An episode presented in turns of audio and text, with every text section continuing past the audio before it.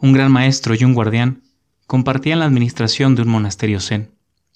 Cierto día, el guardián murió y habría que sustituirlo. El gran maestro reunió a todos sus discípulos para escoger a quién tendría ese honor. Voy a presentarles un problema, dijo. Aquel que lo resuelva primero será el nuevo guardián del templo. Trajo al centro de la sala un banco, puso sobre éste un enorme y hermoso florero de porcelana, con una hermosa rosa roja y señaló, Este, este es el problema. Los discípulos contemplaban perplejos lo que veían, los diseños sofisticados y raros de la porcelana, la frescura y elegancia de la flor. ¿Qué representaba aquello? ¿Qué hacer? ¿Cuál era el enigma? Todos, absolutamente todos estaban paralizados. Después de algunos minutos, un alumno se levantó, miró al maestro y a los demás discípulos, caminó hacia el vaso con determinación, lo retiró del banco y lo puso en el suelo. Usted es el nuevo guardián, le dijo el gran maestro, y explicó. Yo fui muy claro. Les dije que estaban delante de un problema. No importa qué tan bellos y fascinantes sean, los problemas tienen que ser resueltos.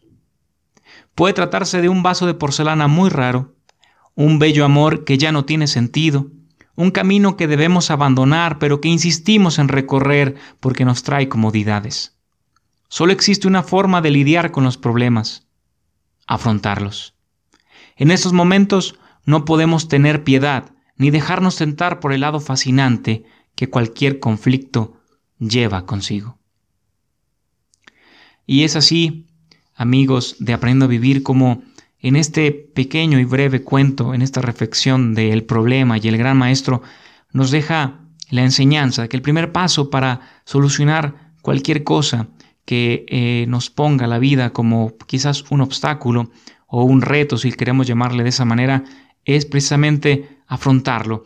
Mucho perdemos el tiempo preocupándonos por cosas que quizás no sucedan, como lo hemos dicho en anteriores podcasts, pero también demasiado en sobrecomplicarnos las situaciones. Cuando ya tenemos un problema adelante, le damos demasiadas vueltas antes de ir a, confrontarlo.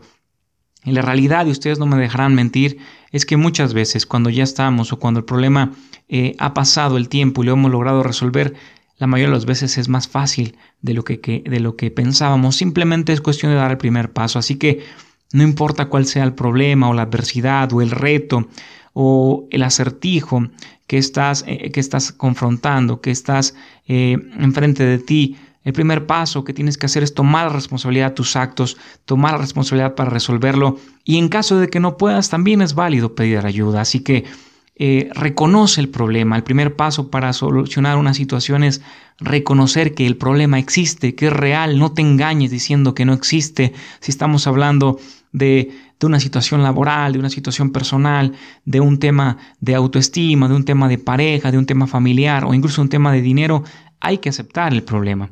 Y una vez aceptado es buscar soluciones y cambiar las soluciones, porque si comúnmente sueles caer en el tema de que andas el mismo camino, no esperes una solución distinta, porque si optas por las mismas soluciones o senderos o caminos, seguramente te llevarán a la misma, a la misma ruta, al mismo destino. Así que si lo que has intentado antes para solucionar este problema o esta adversidad o este reto no te ha sido satisfactorio, no intentes por ahí, intenta nuevas cosas, aunque esto te lleve a lo desconocido, pero ¿qué sería de nosotros si no indagamos, si nos aventuramos, si nos sumergimos en este mar del, del enigma, de lo incógnito, que seguramente, pase lo que pase, sea o no sea la solución, te llevará por un sendero de aprendizaje y de luz que antes no conocías. E insisto, quizás no era por ahí, pero al menos habrás aprendido una forma más de cómo no se hacen las cosas.